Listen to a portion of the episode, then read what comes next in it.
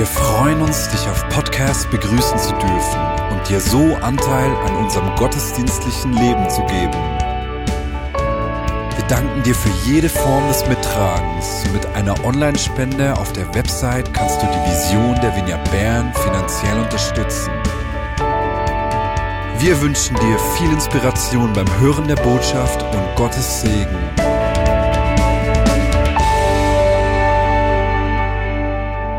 Wir haben vor zwei Wochen diese Serie Ich brauch dich nicht begonnen.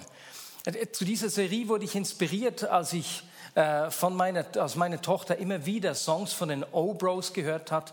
Und eines dieser Lieder heißt Brauch dich nicht. Und das ist mir richtig hängen geblieben. Der Maximilian und Alex, sie singen nämlich dort von Angst, Schuld und Scham, die wir nicht mehr brauchen. Und wir hören uns ganz kurz in diesen Refrain rein.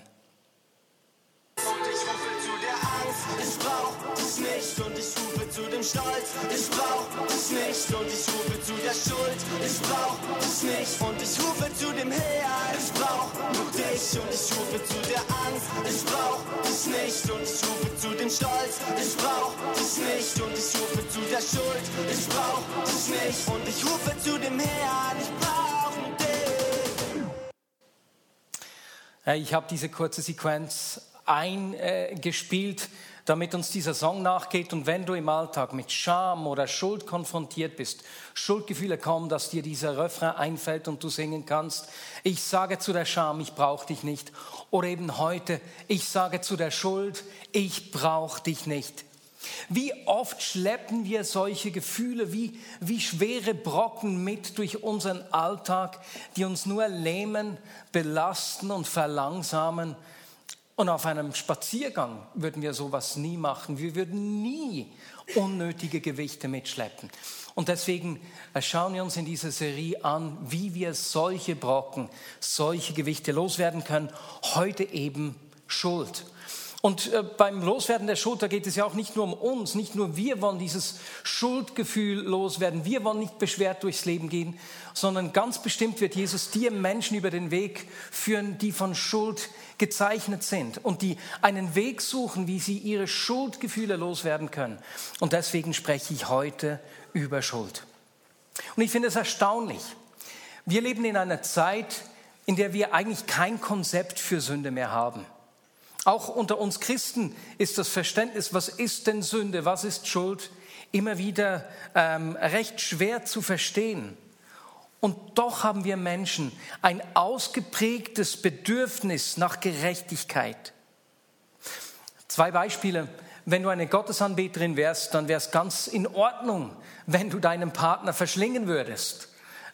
Das zählt einfach dazu. Oder aber, wenn du ein Panda-Bär wärst und Zwillinge kriegen würdest, dann wäre es zutiefst natürlich, dass du einen, äh, der, einen deiner Kinder verlässt, um dich um das andere zu kümmern. Aber wir Menschen, das wäre undenkbar. Da, da regen sich all unsere Gefühle, das geht gar nicht. Das sind ja kriminelle Verhaltensweisen. Dazu ist es uns Menschen klar, dass man Übeltäter zur Rechenschaft ziehen muss. Wenn beispielsweise eine Ölfirma für einen, für einen ähm, Ölschaden, eine ökologische Katastrophe verantwortlich ist, ist es uns klar, äh, die müssen diesen Schaden begleichen. Oder Gewalttäter, die müssen überführt werden, die müssen die Konsequenzen spüren. Und wir stehen auch beispielsweise gegen Menschenhandel auf. Das geht gar nicht, dass Menschen heute noch versklavt werden.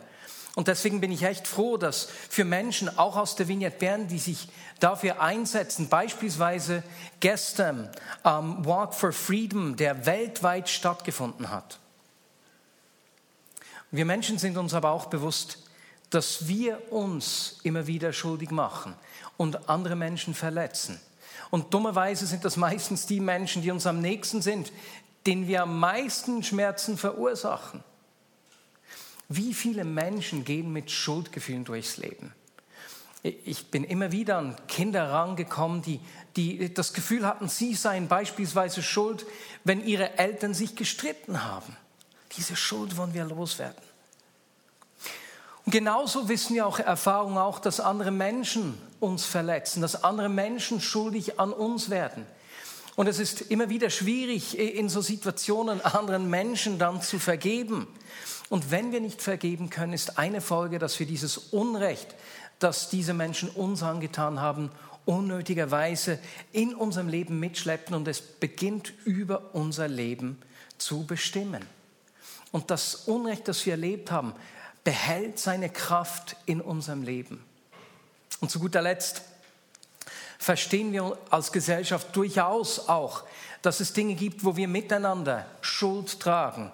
Beispielsweise, wenn ich an die Klimakrise denke, dann sind wir uns durchaus bewusst, dass, dass die Konsequenzen unseres Konsumverhaltens sind und wir miteinander uns an der Natur und an der Zukunft schuldig machen. Und das kann uns manchmal so richtig überfordern. Auch wenn wir in unserer Gesellschaft kein Konzept für Sünde haben, haben wir durchaus ein Verständnis für Schuld. Und wir tragen diese tiefe Sehnsucht nach Gerechtigkeit in uns. Ich habe noch keinen Menschen getroffen, der sich nicht nach Gerechtigkeit gesehnt hat. Woher kommt das? Dieses Bedürfnis äh, erkennen wir schon ganz am Anfang in der Bibel, wenn wir die ersten Seiten anschauen. Da lesen wir nämlich, dass Gott uns Menschen in seinem Ebenbild gemacht hat.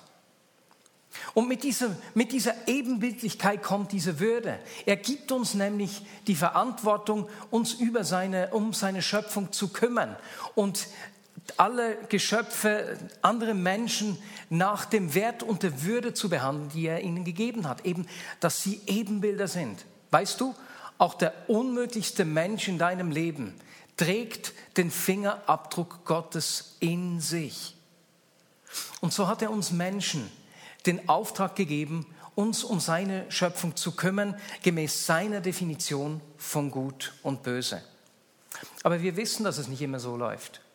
Wir wissen, dass wir immer wieder neu Gut und Böse selbst definieren, äh, so dass wir unseren eigenen Vorteil haben, häufig auf Kosten von anderen Menschen. Und wir sehen das in der, in der Bibel immer wieder in, in persönlichen Geschichten, in der Geschichte von Familien, aber auch in der Geschichte von ganzen Völkern und Stämmen, dass einige Menschen sich auf Kosten von anderen Menschen leben und schuldig werden dort drin. Und die Bibel gibt uns für dieses Problem, für, für den realen Zustand der Menschheit richtig ein gutes Verständnis, eine gute äh, und ehrliche Beschreibung unserer menschlichen Realität, die uns hilft zu verstehen, was abläuft und genauso auch hilft zu verstehen, wie wir das Problem der Schuld loswerden können, wie wir dieses unnötige Gewicht loslassen können. Und deswegen möchte ich äh, drei hebräische Briefe mit euch anschauen, die, die ein Bild machen, oder besser gesagt eben drei Bilder, die uns helfen, das zu verstehen. Der erste Begriff ist Chata, den wir mit Sünde übersetzen können. Der zweite ist Pesha, was so viel bedeutet wie Übertretung oder Verbrechen.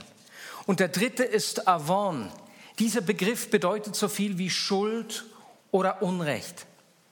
Aber ich möchte mit der Chata beginnen, mit der Sünde. Die einfachste Übersetzung oder Bedeutung von Chata ist es, das Ziel zu verpassen. Beispielsweise in der Bibel, wenn äh, Menschen Bogenschützen gezielt haben und das Ziel verpasst haben, dann haben sie Chata. Sie haben das Ziel verpasst. Ein weiteres Beispiel finden wir in, äh, in Sprüchen 19.2, wo es heißt, dass jemand, der es zu eilig hat, äh, Gefahr läuft, äh, sein Ziel zu verpassen, den Weg nicht zu finden. Auch er hat Chata, sein Ziel verpasst.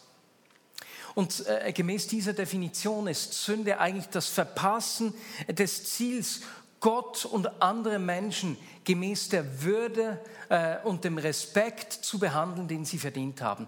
Oder wie es die Bibel auch sagt, Gott und Menschen nicht von ganzem Herzen, mit ganzer Seele und ganzer Kraft zu lieben. Denn das ist das Ziel. Sünde bedeutet dabei nicht einfach nur das Falsche zu tun. Das sehen wir, wenn wir uns die erste Geschichte anschauen, in der der Begriff Sünde auftaucht. Das sehen wir bei Kain und Abel. Ihre Eltern haben gerade der Versuchung nachgegeben, selbst definieren zu wollen, was gut und böse ist. Und nun steht Kain vor der gleichen Wahl. Gott hat nämlich das Opfer seines Bruders bevorzugt. Und Kein wird eifersüchtig und sauer und wird nun hier gewarnt, hey, wenn du nicht aufpasst, kein, dann lauert Chata vor deiner Tür. Chata, die Sünde, wird dargestellt wie eine Kraft, die auf uns wartet und uns einnehmen will. Sünde wird hier als die Täuschung beschrieben, die uns Gutes als falsch und Falsches als gut vormachen will. Und die Bibel, die führt uns vor Augen, dass diese menschliche Tendenz, dass wir uns täuschen, dass, dass wir Gutes und Böses verwechseln, richtig tief geht. Sie schildert immer und immer wieder, wie, wie tief in uns das verankert ist, in unseren eigensüchtigen Wünschen und Begierden. Das ist wie eine Kraft, die tief in uns steckt, die uns dazu führt, dass wir unseren eigenen Vorteil über dem des anderen suchen. Und deswegen beschreibt Paulus im Neuen Testament die Sünde auch als Kraft, die über uns herrscht, die uns gefangen nimmt und in seinen Worten sind wir Sklaven und Sklavinnen der Sünde und tun Dinge, die wir eigentlich gar nicht wirklich tun wollen. Was für eine realistische und doch nicht besonders schöne Schilderung des menschlichen Daseins. Aber sie trifft es recht gut. Und aus diesem Grund ist die Botschaft von Jesus so unglaublich gut. Jesus wird nämlich, seine Lösung für Chata ist, dass Gott selbst Mensch wird und nicht am Ziel vorbeigeht. Jesus lebt und er liebt die Menschen, er liebt Gott und Menschen von ganzem Herzen, von ganzer Seele und mit all seiner Kraft. Und das bedeutet, er sündigt nicht, er vergeht sich nicht an anderen, er erstellt nicht seine eigenen Bedürfnisse über die des Nächsten. Und als er stirbt, wird mit seinem Tod und seiner Auferstehung diese Kraft der Sünde, die uns Menschen gefangen hält und um uns selbst drehen lässt, durchbrochen. Und deswegen, das ist die Schilderung der Bibel, sind wir dieser Kraft nicht länger ausgeliefert. Und in diesem Bild, wie werden wir die Schuld los?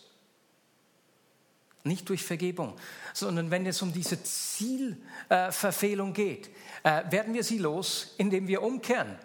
Wie wenn wir an eine Destination wandern und merken, oh, da geht es ja gar nicht hin, dann drehen wir uns um und gehen neu aufs Ziel los. Das heißt beispielsweise, hey, nein, so will ich nicht leben. Ich will andere Menschen nicht ausnutzen. Ich will mich nicht von meinem Ärger bestimmen lassen. Ich spüre, da ist eine Kraft in mir und ich will Jesus nahe lassen, dass er diese Kraft des Ärgers, Kraft des Egoismus in mir verändert. Denn ich will andere Menschen mit der Würde und dem Respekt behandeln, den sie verdient haben. Und wie wir in diesem Lied gesungen haben, das Conny und Sari geschrieben haben, schenk mir ein neues, reines Herz. Äh, wenn wir uns ihm zuwenden, wenn wir umkehren, wie die Bibel das nennt, kommt er und verändert unser Herz, schenkt uns ein weiches Herz, dass wir nicht länger von diesen Kräften bestimmt und geprägt werden. Und weißt du, ich verspreche dir, du wirst in deinem Alltag Menschen begegnen, die sagen, ich will gar nicht so unangenehm sein zu meiner Frau. Ich will mich gar nicht so verhalten. Und wenn ein Mensch, eine Person, die Jesus kennt, äh, nicht kennt, dir das sagt, dann weise sie darauf hin, hey, ich kenne jemanden, äh, der nicht am Ziel vorbeigegangen ist und der unsere Herzen verändert, der dir hilft, dass du nicht mehr so leben musst, wie du eigentlich gar nicht leben willst. Die Bibel nennt das Umkehr oder Buße. Das ist der erste Begriff der uns ein Bild malt, wie wir diese Schuld loswerden können. Chata.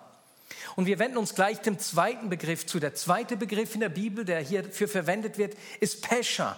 Pescha wird mit Übertretung und manchmal auch als Verbrechen übersetzt. Und wie es das Wort Verbrechen in sich trägt, hat, beschreibt Pescha den Verrat einer Beziehung, den Bruch des Vertrauens. Genau das ist Pescha. Beispielsweise, wenn zwei Völker miteinander verbündet sind und eines der Völker diesen Bund bricht, dann bricht das Vertrauen zwischen den beiden. Oder wenn dein Nachbar dir etwas stiehlt, dann ist es nicht nur ein Diebstahl, sondern es ist gleichzeitig eben Pescher, weil er das Vertrauen missbraucht hat und das Vertrauen zwischen dir und ihm zerbrochen ist. Und auch hier hat Gott eine überraschende Antwort auf dieses Pescher, auf unseren Vertrauensbruch. Anstatt dass Gott die Menschheit sich selbst zerstören lässt durch den Bruch des Vertrauens, lässt Gott einen Menschen kommen, eben Jesus, der zugelassen hat, dass unser Pescher, unser Vertrauensbruch das Schlimmstmögliche mit ihm macht. Und trotzdem bleibt er treu. Trotzdem bricht er den Bund nicht. Trotzdem bricht er das Vertrauen zu uns Menschen nicht. Er lebt anders. Und durch sein Vorbild, durch das er eben vertrauenswürdig bleibt, dass er sich nicht abwendet, auch wenn wir Menschen uns abwendet, gibt er uns ein neues Vorbild. Er lebt uns eine neue Art von Menschsein vor und lädt uns ein, ihm zu vertrauen. Und wie werden wir diese, diese Pescha los, dieses, unseren Vertrauensbruch, den wir in unserem Alltag immer und immer wieder auch erleben? Das Einzige, was wir tun können in dieser Situation, um diesen Vertrauensbruch, diese Schuld loszuwerden, ist es anzunehmen, dass er sagt, hey, was du nicht tun kannst, das tue ich. Lass mich es machen. Und wie wir einen engen Freund nahe ranlassen, der uns helfen darf. Wir haben gestern äh, einer Frau aus unserem, aus unserem Hauskreis beim Umzug geholfen. Da musste sie die Hilfe zulassen. Ist unser, äh, unser Schritt dazu, dass wir seine Hilfe zulassen und sagen, okay, wenn du der bist, der vertrauenswürdig bleibt, auch wenn wir nicht vertrauenswürdig sind, dann lasse ich es zu. Ich lasse dich nahe ran. Und indem wir dann auch selbst so zu leben beginnen, unsere Feinde lieben und nicht wegen dem Fehlverhalten von anderen Menschen unser Verhalten ihnen gegenüber bestimmen lassen, erleben wir, wie diese Pescha äh, von Jesus verändert und uns abgenommen wird.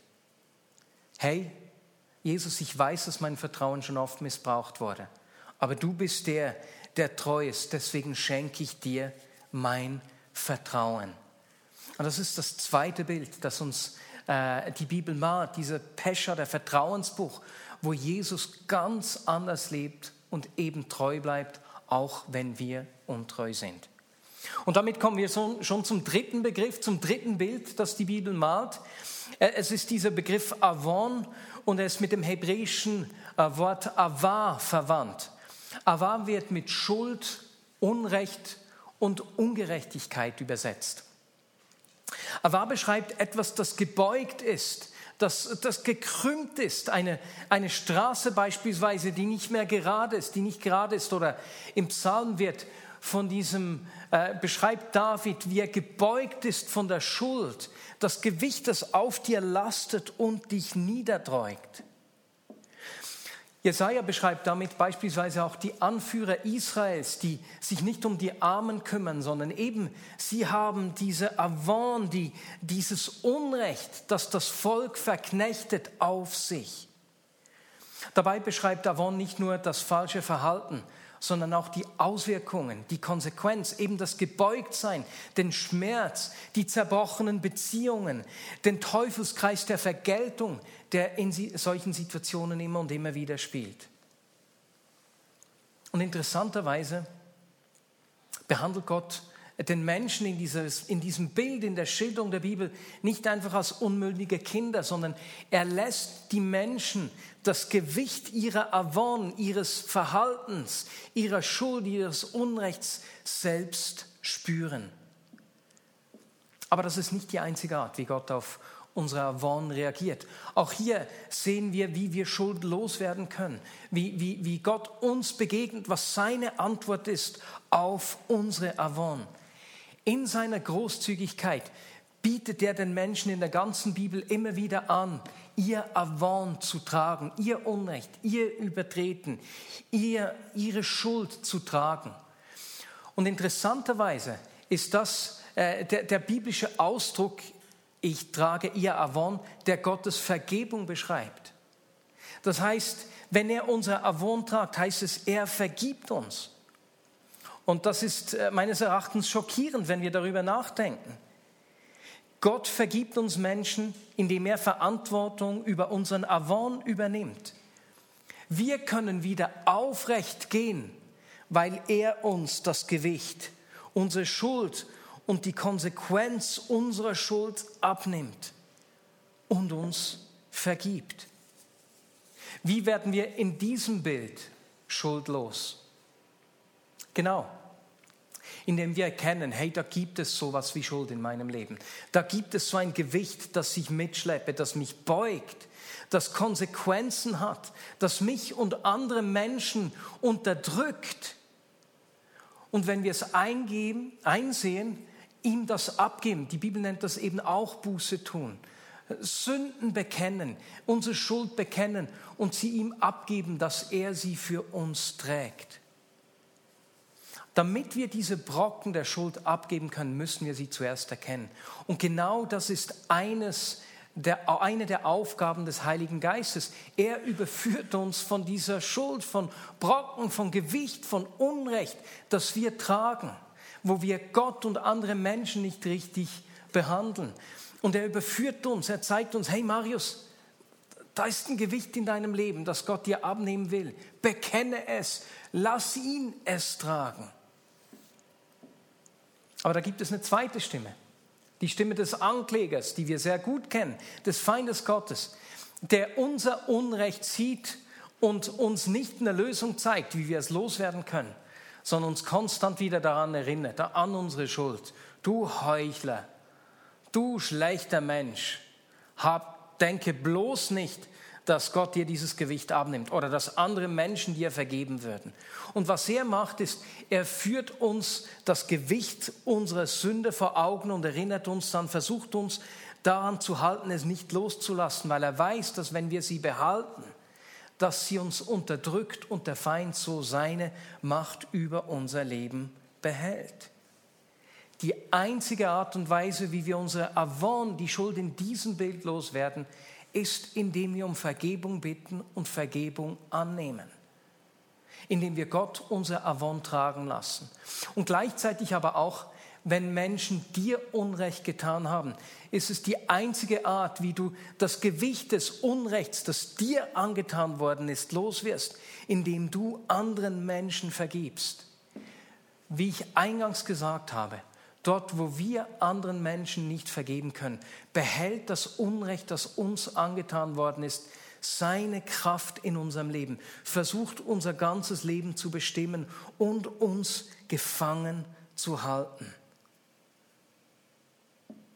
Und so sind das die drei Bilder, die die Bibel malt, wenn es um Schuld geht und wie wir diese Schuld loswerden können die Schuld, Gottes Antwort auf die Schuld und wie wir sie umgehen können. Das erste war, jetzt habe ich den Pfeil nicht mehr, das erste war Chata, die Zielverfehlung. Wenn wir erkennen, dass wir das Ziel verfehlen, braucht es unsere Umkehr, dass wir uns neu aufs Ziel ausrichten und unsere Herzenswünsche verändern lassen, uns ein neues, weiches Herz schenken lassen. Zweitens, Schuld als Vertrauensbruch, die werden wir los, indem wir erkennen, er ist anders, er ist vertrauenswürdig und deswegen lasse ich ihn nahe ran. Und aus dem Erleben seines Vertrauens behandle ich nun andere Menschen anders. Und drittens, das Gewicht des Unrechts und der Schuld werden wir los, indem wir bekennen, Vergebung annehmen und anderen Menschen vergeben. Und so wünsche ich mir, und ich glaube, das ist äh, das schöne Bild, das die Bibel uns hier gibt. Ich wünsche mir, dass wir zu Menschen werden, die Menschen von ihrer Schuld äh, befreien, die dazu beitragen, dass Menschen, die auf eine Art leben, wie sie gar nicht wollen, nicht mehr länger am Ziel vorbeigehen, sondern erkennen, dass sie umkehren können, dass diese dass diese Kraft in ihrem Leben nicht das letzte Wort hat. Dass Menschen erleben, wie, wie das Vertrauen wiederhergestellt wird. Dass es einen gibt, der vertrauenswürdig ist. Und drittens, dass sie die Kraft der Vergebung durch uns ähm, erfahren lernen. Amen. Und ich möchte beten. Und ich bitte dich, wenn du, wenn du diese, diese Message schaust und selbst noch nicht mit Jesus lebst, wenn Jesus nicht die entscheidende und all, ja, die alles entscheidende Person in deinem Leben ist, äh, die, die über dich herrscht, eigentlich dein König, sagen wir, dann lade ich dich ein, dich ihm zuzuwenden.